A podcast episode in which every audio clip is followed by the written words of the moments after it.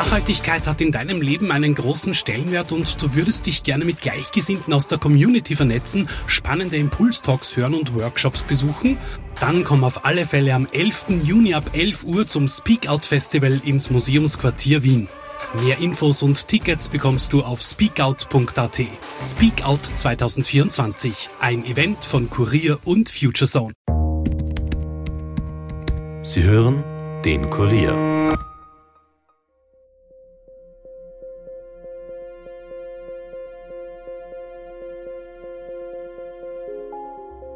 Herzlich willkommen zu Dunkle Spuren, dem True Crime Podcast des Kurier, in dem wir ungelöste Kriminalfälle aus Österreich neu aufrollen. Mein Name ist Stefan Andres und ich begrüße euch heute zu einer Bonusfolge. Unsere Reporterinnen arbeiten schon intensiv an den nächsten Fällen. Ihr müsst nicht mehr lange warten. Anfang März ist es soweit. Aber bis dorthin haben wir noch ein sehr interessantes Interview für euch. Diesmal geht es um Gefängnisse. Und zwar um ganz besondere, die auch immer wieder heftig in der Kritik stehen, weil sie Menschenrechte verletzen. Die Rede ist vom sogenannten Maßnahmenvollzug für psychisch kranke Täter und Täterinnen. Reporterin Yvonne Wiedler hat dazu mit einem Experten gesprochen, Markus Drexler, der selbst auch als Beschuldigter dort inhaftiert war. Heute hilft er mit seinem Verein SIM, Selbst- und Interessensvertretung zum Maßnahmenvollzug Betroffenen und deren Angehörigen. Am besten hören wir gleich einmal rein.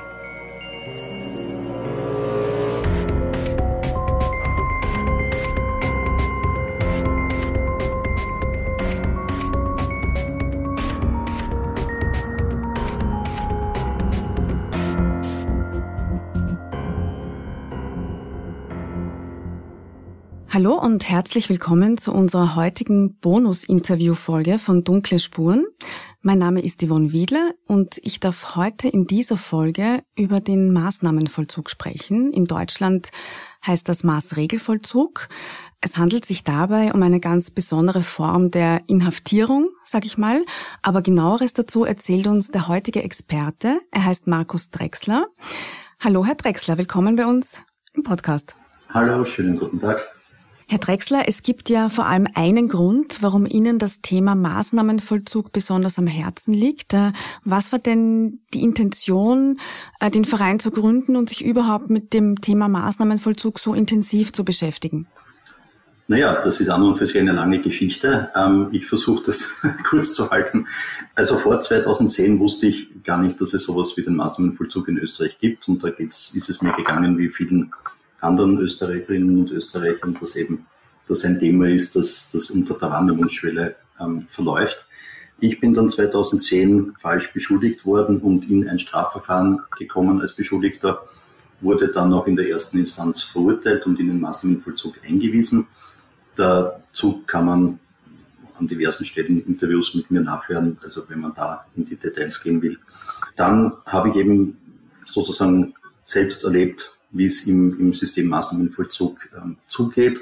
Und nach meiner Entlassung, also nach einem Freispruch, war dann der Punkt erreicht, wo ich mir gedacht habe, eben entweder ich, ich tue jetzt was dagegen oder ich unterstütze da, dass eben solche Sachen nicht weiter passieren oder ähm, ich kehre wieder in mein normales Leben zurück. Aber nach dem, was ich erlebt habe, war das dann praktisch nicht möglich, da einfach den Rücken zuzuwenden und deswegen engagiere ich okay. mich da. Also quasi ein Experte, der wirklich auch äh, das System als Opfer unter Anführungszeichen des Systems mitbekommen hat. Darf ich noch fragen, wie viele Jahre haben Sie im österreichischen Maßnahmenvollzug verbracht? Wie lange waren Sie da inhaftiert? Also insgesamt fünfeinhalb Jahre. Fünfeinhalb wobei, Jahre. Mhm. Genau, wobei es hat eben circa ein Jahr gedauert, ähm, die Urhaft und bis dann die Verhandlung und alles abgeschlossen mhm. war. Also, und dann war ich eben in der Justizanstalt Mittersteig und in Floridsdorf in Wien. Mhm. Ähm, ja, Okay, ähm, Sie haben es eh gerade selbst angesprochen, die eigene Geschichte, warum, wieso. Man braucht, glaube ich, wirklich nur Ihren Namen googeln, die, das würde den Rahmen jetzt hier sprengen. Wir wollen ja heute über das System Maßnahmenvollzug sprechen.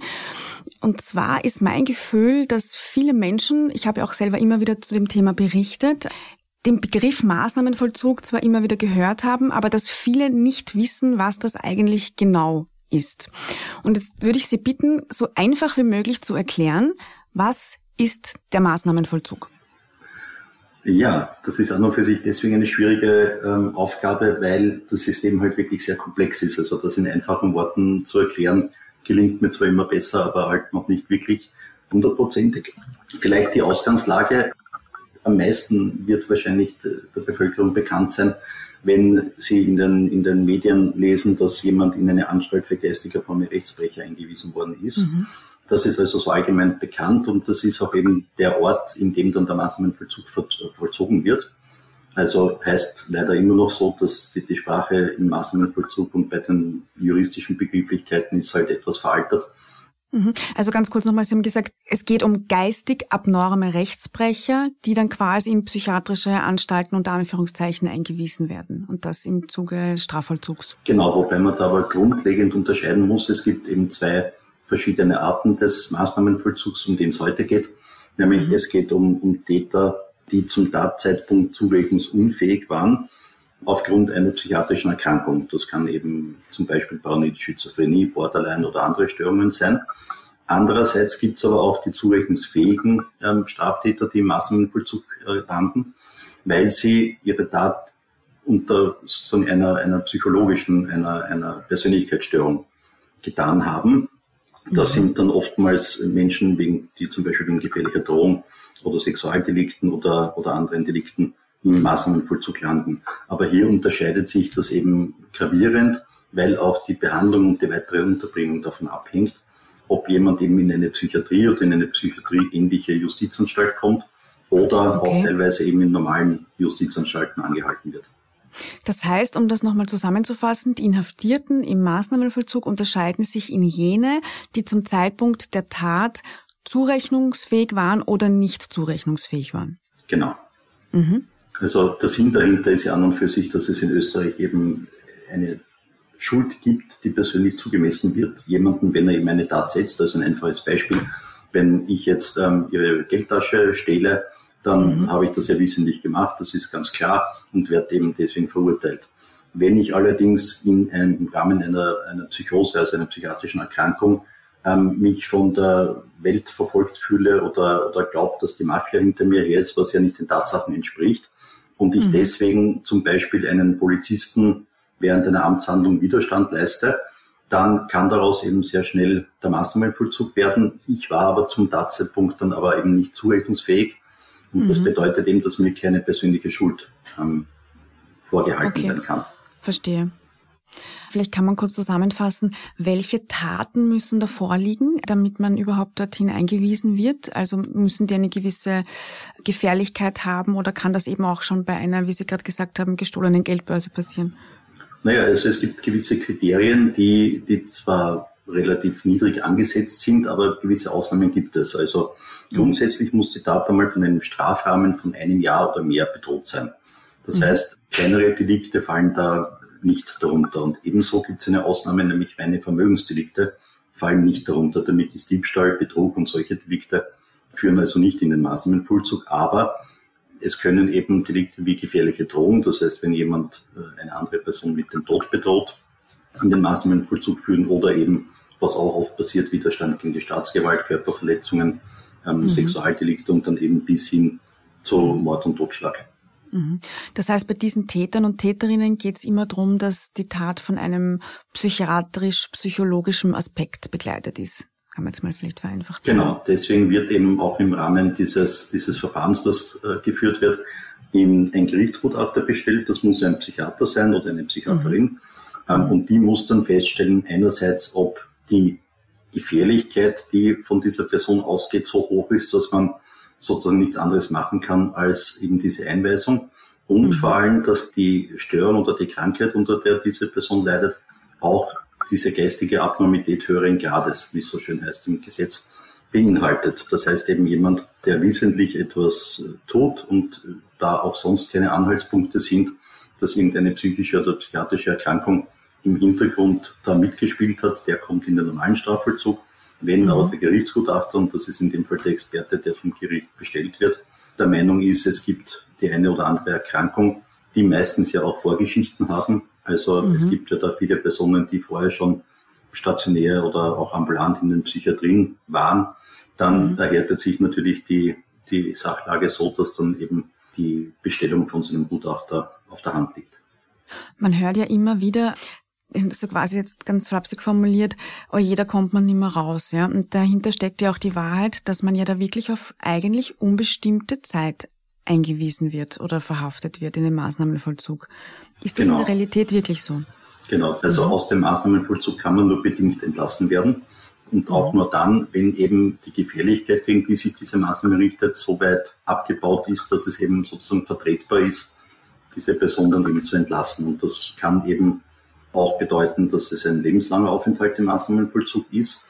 Es wird jährlich überprüft, ob diese mhm. Gefährlichkeit abgebaut ist. Auch da gibt es halt sehr viele Mängel, die dazu führen, dass das ganze System äh, an und für sich jetzt nicht sehr nachvollziehbar ist für jemanden von draußen oder eben auch für die Untergebrachten selbst. Und am Ende ist es das Problem, dass eben diese zeitliche Nichtbefristung, also dieses, dieses Open End, ähm, dazu führt, dass sehr viele dann mit der Zeit die, die Hoffnung überhaupt aufgeben, dass sie irgendwann entlassen werden.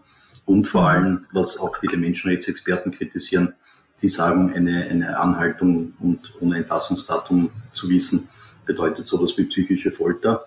Und wenn man jetzt hergeht und sagt, man hat psychisch kranke ähm, Rechtsbrecher beziehungsweise Menschen, die eine psychiatrische Erkrankung haben und die dann äh, psychisch zu foltern, ist aus meiner Sicht einmal nicht die beste Idee.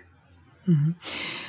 Da würde ich dann später gerne noch ein bisschen näher drauf eingehen, aber jetzt würde mich interessieren und damit auch die Hörer und Hörerinnen ein bisschen ein Bild vor Augen haben.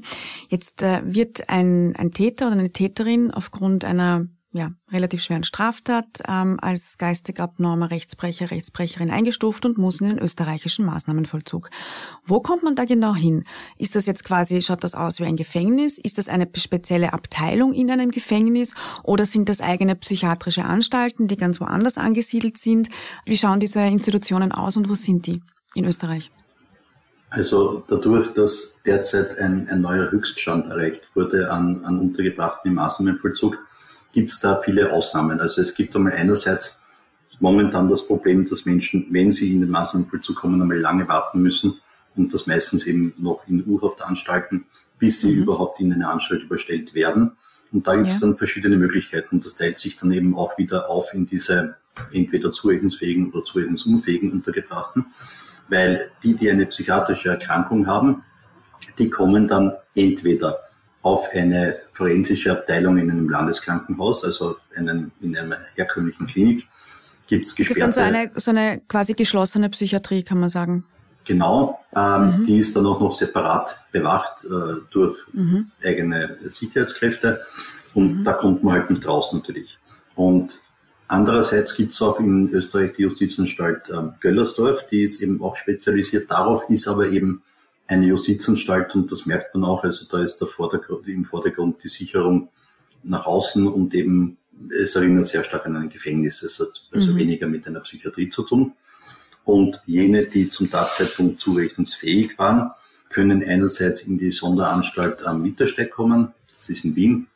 Und dort ist auch österreichweit das Betreuungs- und Behandlungsprogramm noch am dichtesten.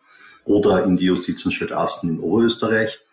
Oder was es auch gibt, ist eben leider noch immer die, die, das Faktum, dass in normalen Justizanstalten wie zum Beispiel Stein, Gasten und Kalau, also auch mit normalen ähm, Gefangenen normalerweise besetzt, dort eigene Departments geschaffen wurden, die für den Maßnahmenvollzug vorbereitet sind. Das Problem da ist, dass einerseits dieser Abstand nicht gewahrt wird zwischen normalen Straftätern und Anführungszeichen normal und jenen, die aufgrund einer psychischen ähm, Erkrankung dort mhm. landen. Und das Zweite ist natürlich, dass die Ausstattung dieser Anstalten, gerade was, was den Behandlungsbedarf angeht, äh, gravierend überfordert sind. Mhm. Das heißt, das ist eigentlich die schlechteste Version von allen. Wenn jetzt die Justizanstalt Stein, äh, wo ja hauptsächlich langjährige Straftäter absitzen, da einfach nur ein Department ist und die quasi eigentlich auch überhaupt nicht darauf eingestellt sind. Es schaut dort nicht so aus, wie es ausschauen sollte für ein Behandlungssetting. Sie haben keine gute räumliche Trennung und ähm, ja, wenn ich Sie richtig verstanden habe, ist das genau. eigentlich die ungünstigste Kombination. Mhm. Das ist die ungünstige Kombination und vor allem ja. eine Kombination, die, die nicht hält vor dem Europäischen Gerichtshof für Menschenrechte. Mhm. Also Deutschland wurde vor längerer Zeit schon mehrfach für den dortigen Maßregelvollzug und die Sicherungsverwahrung, das sind eben beides ähm, Instrumente im deutschen Recht, die entsprechen eben unserem Maßnahmenvollzug verurteilt, weil es eben, mhm. und das wurde dann dort eben genau bezeichnet, dieses Abstandsgebot nicht eingehalten wurde. Also wenn man Menschen aufgrund einer potenziellen Gefährlichkeit wegsperrt, also eigentlich präventiv, ohne dass es dann einen, ein konkretes Delikt gibt dazu, das dann diese lange ähm, Anhaltedauer rechtfertigt, dann muss mhm. man zumindest dafür sorgen, dass die in eigenen Einrichtungen untergebracht werden und auch dementsprechend behandelt werden. Und wenn ich Sie richtig verstanden habe, dann ist das derzeit in Österreich nicht möglich, weil äh, wir überfüllt sind im Maßnahmenvollzug. Ich glaube, wir liegen jetzt derzeit bei 1200 Inhaftierten und daher blieb quasi keine andere Möglichkeit, außer auf solche Departments in normalen Gefängnissen umzusatteln. Genau, also das ist mhm. die eine Lösung sozusagen in den normalen Gefängnissen und da ist zum Beispiel in Gasten jetzt gerade wieder ein Ausbau am Werden, also es werden mehr Plätze geschaffen. Also das Problem ist auch, dass man eben nicht schaut, sozusagen, dass weniger Menschen in den Maßnahmenvollzug kommen, wirklich eben die, die potenziell gefährlich sind, sondern mhm. es, die Einweisungszahlen steigen laufend an mhm. und die Unterbringung ist in dem Fall dann auch nicht mehr ordentlich gewährleistet. Jetzt heißt es ja eigentlich, Sie haben es selbst vorhin in den Mund genommen, Behandlungsbedarf. Es geht ja um psychisch nicht gesunde Menschen, Menschen, die eben noch Behandlungen oder wie es auch eben heißt, Maßnahmen bräuchten, damit ihre Situation wieder besser wird und damit sie vielleicht mal wieder entlassen werden können und nicht mehr gefährlich für die Gesellschaft sind, sagen wir es mal so. Jetzt klingt das aber alles nicht so, als, als würde das äh, wirklich ideal ablaufen. Wir wissen ja auch schon, es gibt wahnsinnigen Reformbedarf. Wie kann man sich das jetzt vorstellen? Welche Maßnahmen gibt es dort wirklich für die Inhaftierten? Wie kann man sich den Alltag dort vorstellen? Welche Art von Therapien? Was wird da wirklich gemacht und was wird nicht gemacht? Sie, Sie haben es ja selbst äh, miterlebt und können das, glaube ich, äh, deshalb sehr gut wiedergeben. Ja, das ist an und für sich ein großes Thema und auch da muss man eben unterscheiden zwischen diesen zwei Gruppen von Untergebrachten, also die zum Tatzeitpunkt zurechnungsunfähigen, die eben meistens irgendeine Erkrankung haben, die medikamentös behandelt werden sollte und, und wird. Da zielt die, die Behandlung darauf ab, die richtige Medikation zu finden, das richtige Medikament eben zu finden und dann zu schauen, wie, wie verträgt man das. Also es ist auch damals manchmal so, dass gewisse Medikamente bei, bei verschiedenen Menschen natürlich unterschiedliche Wirkungen zeigen. Und hier wird dann sozusagen versucht, die richtige Medikation zu finden. Und wenn es wirklich gut ist, dann auch noch begleitet äh, durch Psychotherapie oder Ergotherapie oder anderen ähm, Angeboten.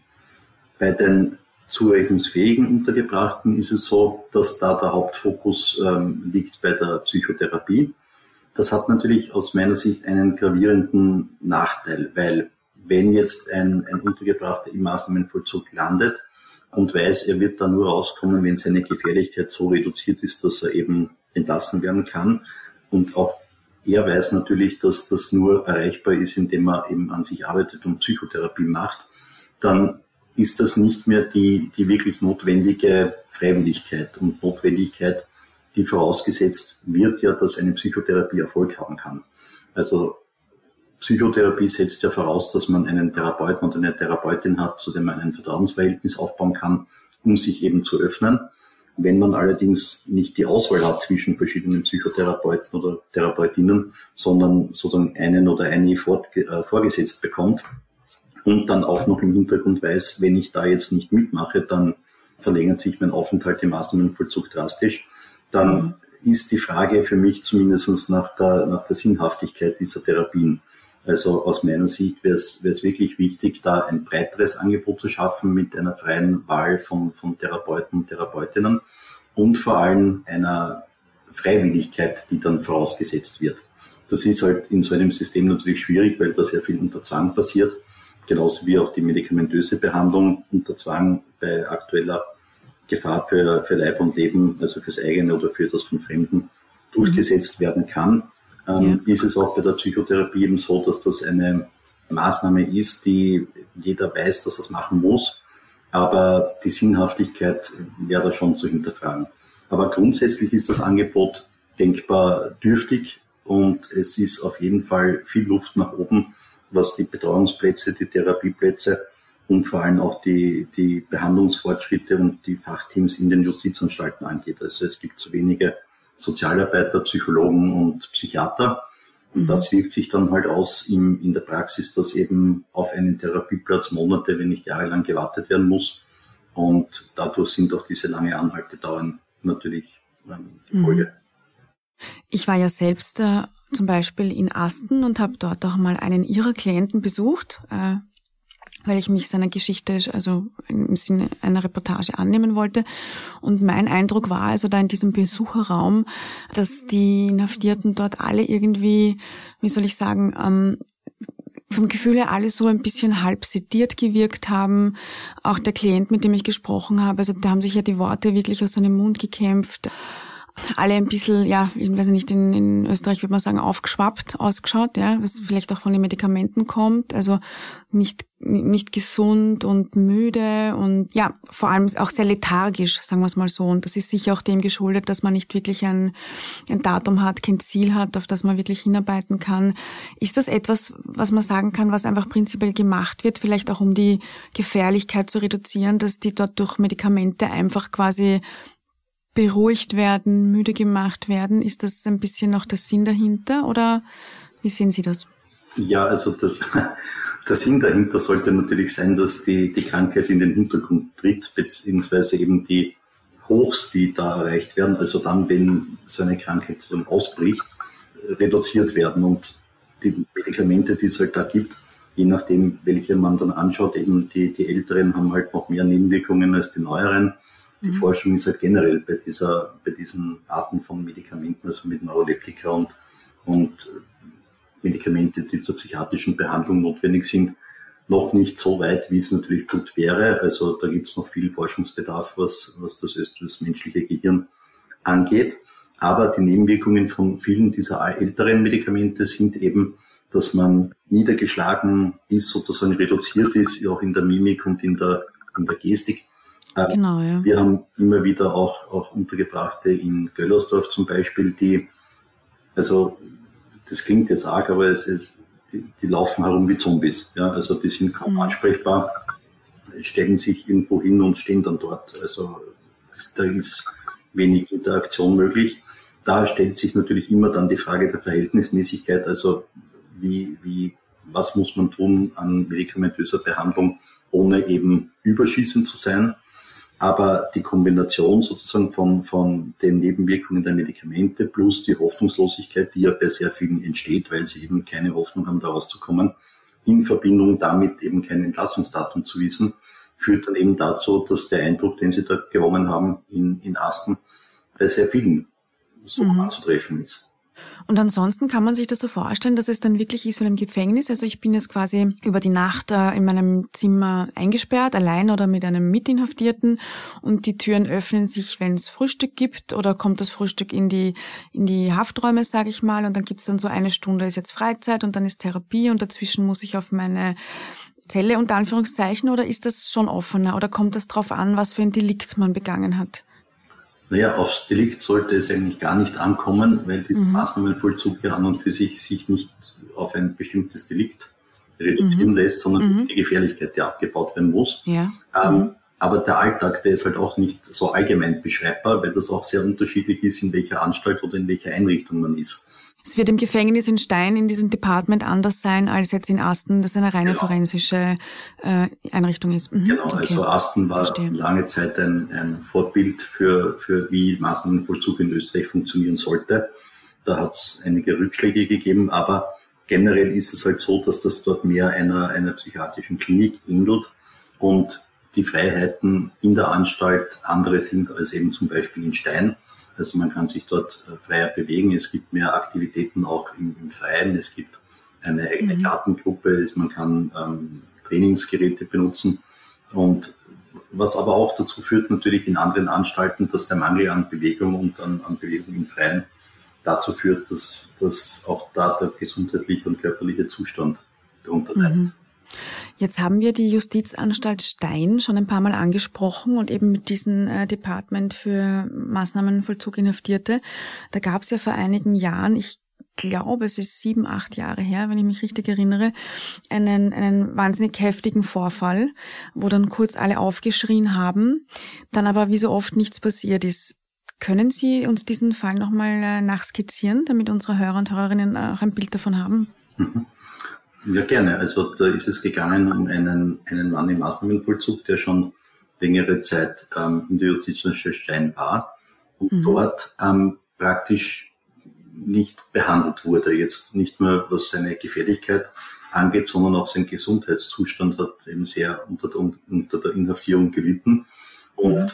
das hat dann dazu geführt, dass ähm, nach einiger Zeit sein Fuß, also sein unteres Bein, äh, angefangen hat, schon fast zu verwesen und zu verschimmeln.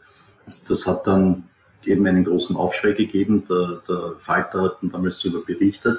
Und der damalige Justizminister Brandstätter war dann eben auch ähm, entsetzt, dass solche Zustände herrschen im österreichischen Maßnahmenvollzug und mhm. hat dann, also die Reaktion war dann, eine Arbeitsgruppe einzusetzen, genau. die notwendige Reformvorschläge erarbeiten sollte.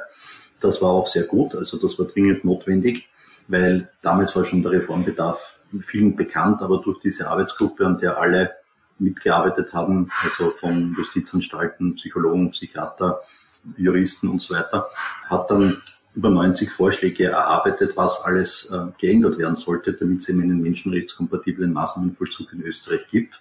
Mhm. Das Problem daran ist allerdings, dass seitdem dieser, diese Reformvorschläge in einer Schublade im Justizministerium mhm. gelagert werden und es immer wieder dazwischen die Ankündigungen gab, beziehungsweise einzelne Gesetzesentwürfe gab, die es aber nie in den Nationalrat geschafft haben, also auch noch nie in die Umsetzung gekommen sind. Mhm. Und die derzeitige Justizministerin hat ja auch schon mehrfach angekündigt, diese Reform jetzt anzugehen. Und ich bin da skeptisch, nachdem wir jetzt eben seit, seit über fünf Jahren jedes Jahr eigentlich immer wieder von den jeweiligen Justizministern immer wieder das Gleiche hören, dass die mhm. Reform kommen soll, ja.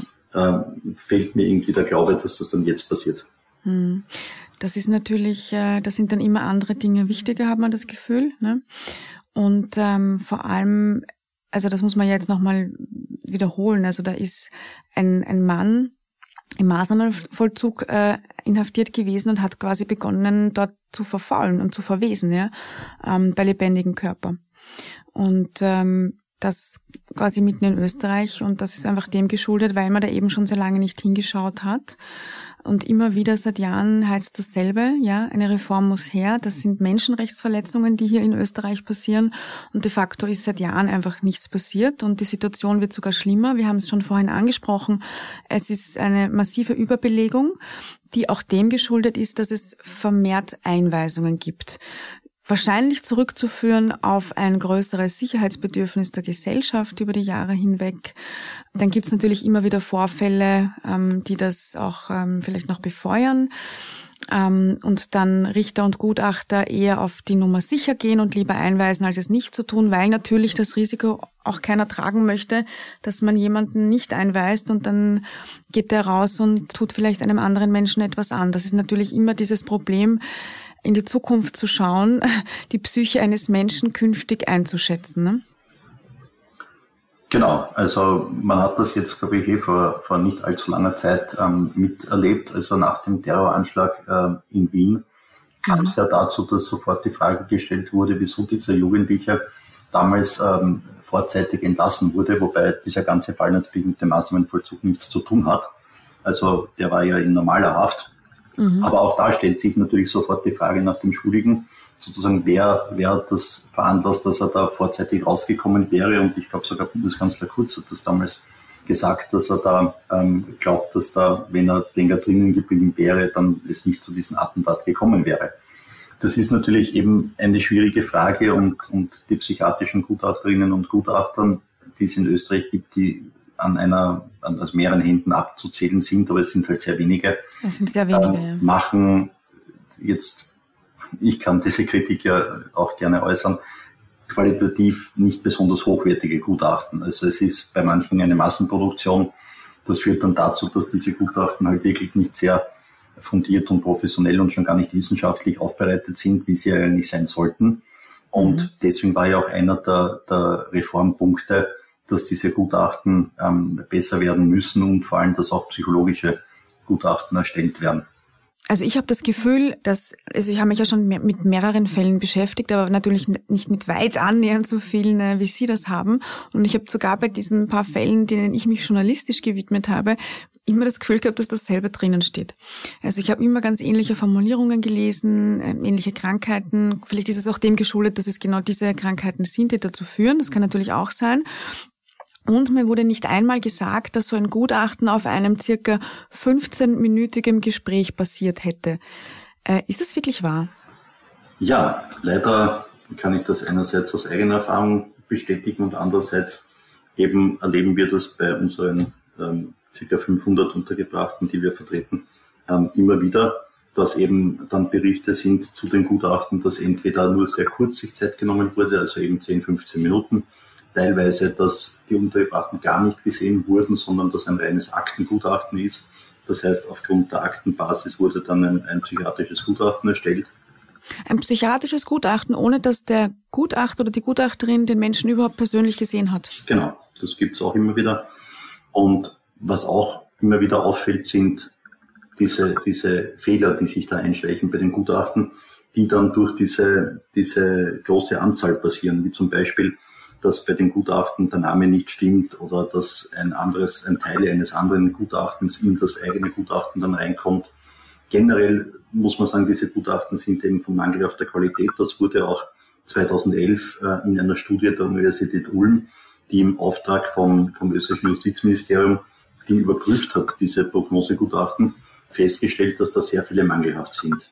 Mhm. Allerdings ist da auch dieselbe Reaktion des Justizministeriums darauf, nämlich man hat die Studie zur Kenntnis genommen, allerdings ähm, gab es dann keine, keine Reaktion darauf. Also man müsste ja eigentlich wenn man so eine Studie bekommt, dann davon ausgehen, dass da großer Handlungsbedarf besteht. Und zwar eigentlich aus, aus zwei Gründen heraus. Ja, nicht nur, dass Menschen, die im Maßnahmenvollzug nichts mehr verloren haben, weil sie eben nicht gefährlich sind oder nicht mehr gefährlich sind, ja zu lange da drin angehalten werden, was ja menschenrechtswidrig ist, sondern auch, dass jene vielleicht entlassen werden, die dann aber rückfällig werden und durch eine schlechte oder mangelhafte Begutachtung gar nicht die Gefahr oder die mögliche Gefährlichkeit erkannt wurde.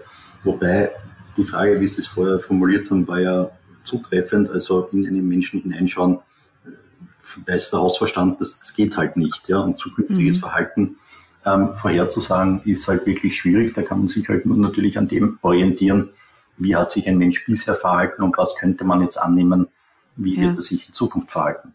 Und was man aber auch dazu sagen muss, ist, und das ist halt auch immer ein Teil dieses Systems, man kann schon davon ausgehen, jetzt Gutachten hin oder her, Qualität äh, gut, schlecht, was wir gerade besprochen haben, aber dass die Richter und Richterinnen sich fast immer nach den Aussagen in den Gutachten richten, oder? Ja, das ist an und für sich, das ist ja ein Punkt, der gar nicht so zu, zu bemängeln ist weil mhm. die Richter sind ja selbstverständlich Juristen und jetzt keine Psychiater oder Psychologen. Das heißt, genau, die brauchen die Expertise von jemand anderem. Ja? Genau. Und mhm. deswegen bedienen sie sich eben dieser Gerichtsgutachter. Der Mangel besteht aber eigentlich darin, dass es da zu wenige gibt, dass immer wieder dieselben äh, bestellt werden und dass eben sehr oft zu beobachten ist, wenn einmal ein Gutachten bestellt ist, dann, dann finden die auch eine dementsprechende Erkrankung oder Störung. Also ich, es gibt noch ganz wenige Gutachten, die bestellt werden vom Gericht oder der Staatsanwaltschaft, wo dann der Gutachter zum Schluss kommt, da liegt nichts vor. Mhm. Es gab in Österreich einen gewissen Alfred U. Das ist ein Fall, der wird da gerne auch hergenommen, um zu demonstrieren, was passieren kann, äh, wenn man vielleicht äh, eine falsche Entscheidung trifft. Können Sie uns kurz skizzieren, was da los war? Ja, also die besagte Person, ich habe die persönlich kennengelernt, weil er zur selben Zeit ähm, in der Justizanstalt mitgesteigt war wie ich. Ähm, und der zeigt einige Sachen ähm, eigentlich ganz gut auf. Das eine ist einmal, dass er war insgesamt, glaube ich, über 30 Jahre im Maßnahmenvollzug oder in Strafhaft. Das heißt, er mhm. hatte schon eine umfangreiche Vorgeschichte und da ging es immer um Gewalt gegen Frauen. Also man hätte annehmen können ja an und für sich, dass wenn jemand so lange im Maßnahmenvollzug ist und so viele Therapien besucht, wie es er gemacht hat, dass dann ein gewisser Prozess ähm, begonnen hat, der dazu führt, dass er nicht mehr rückfällig wird. Allerdings ist das die Entlassung dann relativ ähm, ungeplant gekommen, weil einerseits, glaube ich, die Befürchtung nicht so gesehen wurde, dass er, dass er eben wieder rückfällig werden konnte. Und andererseits, weil durch sein Alter und seinen Gesundheitszustand eigentlich wahrscheinlich jeder gedacht hat, okay, das ist jetzt schon ein älterer Mann, der, der hat wahrscheinlich nicht mehr vor, irgendwas zu tun. Das war natürlich ein Problem, weil hätte man sich mehr mit dieser Person beschäftigt und näher beschäftigt und eben nicht ein Gutachten ähm, gehabt von einem Gutachter, der jetzt schon mittlerweile in Pension ist, aber der jetzt auch nicht bekannt war eben für seine gründliche Arbeit, dann ein Entlassungsgutachten schreibt, ähm, dass eben die Gefährlichkeit soweit abgebaut ist und unter Auflagen kann entlassen werden. Also die Auflagen hat er ja erfüllt. Allerdings kam es eben dann zu diesem Rückfall und deswegen ist auch da die Forderung dieser Expertengruppe, der wir uns natürlich komplett anschließen, dass bei der Entlassung eine, eine Gruppe von, von Menschen ähm, diese Entlassung sozusagen planen sollte, beziehungsweise gehört werden sollte. Und da ist es vor allem, sind die Personen gefragt, die sehr viel mit diesen Untergebrachten zu tun haben. Also, also ich glaube, wir müssen das jetzt kurz nochmal sagen, weil ich glaube, das haben wir, also Alfred U. wurde aus dem Maßnahmenvollzug entlassen und hat danach eine Frau ermordet. Genau, das ist die, die Schlagzeile, die dann, die dann auch in den Medien war natürlich und, und vor allem deswegen auch noch ähm, durch die Medien gegangen, weil er ja nicht nur die, die Frau umgebracht hat, sondern auch noch dann im Tiefkühlfach äh, aufgehoben hat, zerteilt hat und dann im Neusiedlersee versenkt hat, die Teile. Mhm. Ähm, also insgesamt ein, ein wirklich schreckliches Verbrechen natürlich. Ja, fürchterlich. Aber das, aus meiner Sicht wäre es eben vermeidbar gewesen, weil wenn Menschen mehr mit ihm Kontakt gehabt hätten, also wie zum Beispiel die Anstaltspsychologen oder Sozialarbeiter, dann hätten die schon bemerkt, so wie es ja ich auch damals bemerkt habe, dass da noch immer ein grundsätzliches Problem mit seiner Einstellung zu Frauen mhm. vorhanden ist. Also er war mhm. ja tatsächlich der Meinung, dass alles Unheil auf dieser Welt, beziehungsweise alles, was er bisher erlebt hat, aufgrund von, von Frauen ähm, entstanden ist und dass seine Reaktion, nämlich die Gewalt darauf, die, die logische Konsequenz war. Ja. Also die Frauen mhm. haben sich sozusagen gegen ihn verschworen und die Frauen sind ja. das Böse in dieser Welt. Deswegen dann auch dieses Delikt und zumindest meines Wissens nach hat er nie Gewalt gegenüber Männern oder Kindern oder irgendwem anderen ausgeübt. Mhm. Okay. Aber natürlich, ähm, ja, bei dem Thema gibt es sehr viel zu beleuchten. Es ist ja auch ein, ein, ein ganz, wie ich finde, wichtiger Punkt noch anzusprechen. Es gibt ja auch Maßnahmenvollzug äh, für Jugendliche zum Beispiel. Sie bearbeiten auch selbst Fälle, wo sie Klienten haben, die 15 Jahre erst jung sind oder auch schon welche, die schon inhaftiert sind dort. Also die sitzen schon drinnen. Manchen, bei manchen ist gerade Gerichtsverhandlung. Und ich glaube, zu dem Thema Jugendliche und Maßnahmenvollzug, da haben Sie eine ganz, ganz klare Meinung. Ja, also das ist dieselbe Meinung, die diese Expertengruppe auch vertreten hat, dass nämlich ja. Jugendliche und junge Erwachsene im Maßnahmenvollzug gar nichts verloren haben. Momentan ist es so, dass man ab 14 in den Maßnahmenvollzug kommen kann wenn eben die Voraussetzungen vorliegen.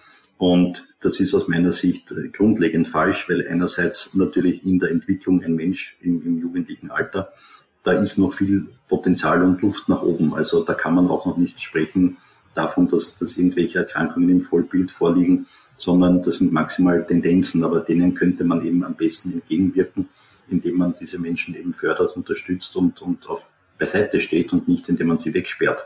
Mhm. Also das ist natürlich eine generelle Forderung auch für den Strafvollzug, dass man alles tun sollte, eigentlich um Haft zu vermeiden, weil international schon breit erforscht ist ja die Erkenntnis, dass durch Haft die wenigsten ähm, in, also die Haft in den, die wenigsten in einen besseren Zustand verlassen, als sie reingekommen sind. Mhm. Und es gäbe eben viele mögliche Alternativen, die natürlich mehr Geld kosten und deswegen wahrscheinlich nicht umgesetzt werden als wenn man jemanden, und da ist es halt wirklich besonders bedauerlich, wenn das junge Menschen betrifft, einfach mhm. wegsperrt ohne einem Entlassungsdatum. Also das bedeutet ja nicht nur für diese Jugendlichen immer eine, eine Katastrophe, sondern vor allem auch für die Angehörigen. Genau, und genau die Angehörigen, Sie sprechen es an, dann sind wir auch schon bei der, bei der letzten Frage für heute angekommen. Sie betreuen ja Menschen, denen der Maßnahmenvollzug droht oder die schon inhaftiert sind dort und haben daher aber auch ganz, ganz viel Kontakt mit den Angehörigen dieser Menschen. Und das ist natürlich auch, das muss man sich überlegen, man kann ja da nicht einfach die Menschen besuchen, wie man möchte. Man ist ja auch total hilflos. Das System, man kann eigentlich nur von außen beobachten und die Dinge passieren, ohne dass man viel Einfluss draus üben kann. Deswegen Deshalb kommen viele Menschen zu Ihnen und suchen Ihre Hilfe. Ähm, und Sie sind also Verbindungsglied auch zwischen juristischem Beistand und Sozialarbeitern und Möglichkeiten aufzeigen, die Alternativen sein könnten, wenn noch eine Gerichtsverhandlung ansteht. Ähm, wie, wie nehmen Sie denn die Situation von Angehörigen wahr? Ja, also in, in Wirklichkeit machen wir das ähm, bei SIM, was an und für sich für Opfer schon etabliert ist, nämlich diese psychosoziale Prozessbegleitung.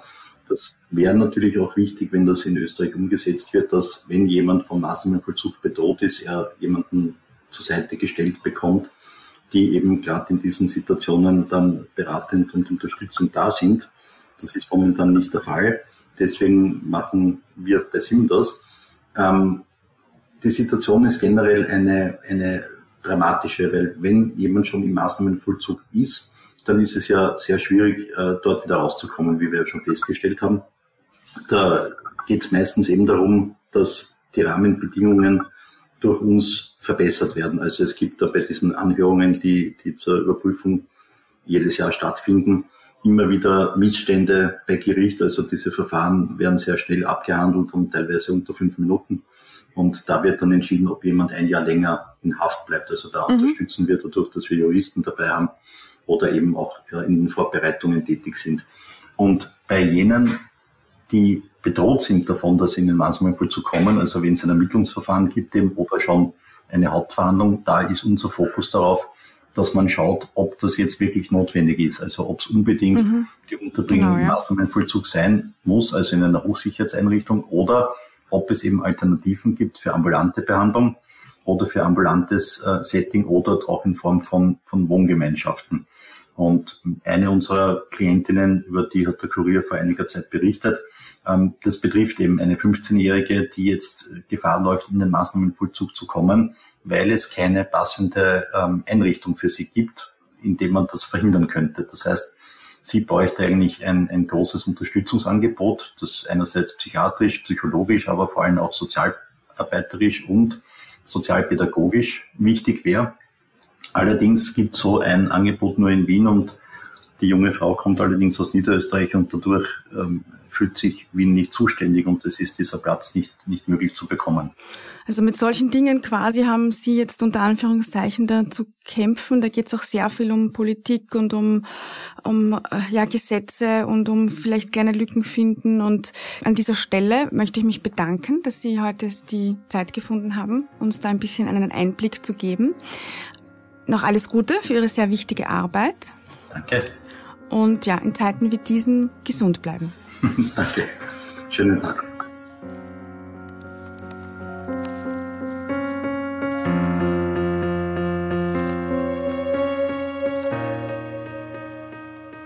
Das war die Bonusfolge Dunkle Spuren mit Markus Drexler vom Verein SIM, Selbst- und Interessensvertretung zum Maßnahmenvollzug. Die Fragen hat Yvonne Wiedler gestellt. Wenn euch dieser Podcast gefallen hat, dann hinterlasst uns bitte eine Bewertung in eurer Podcast-App und erzählt vor allem euren Freundinnen und Freunden davon. Und folgt uns auch auf Instagram. Instagram.com slash dunkle Spuren, da haben wir für euch zusätzliches Material zu allen Fällen aufbereitet und wir kündigen dort auch die neuen Fälle rechtzeitig an. Anfang März ist es soweit. Dunkle Spuren ist ein Podcast des Kurier. Moderation Stefan Andres, Reporterinnen Yvonne Wiedler, Michaela Reibenwein, Elisabeth Hofer, Schnitt Dominik Kanzian und Tobias Peböck, Titelsong Tobias Schützenberger, produziert von Elias Nabmesnik.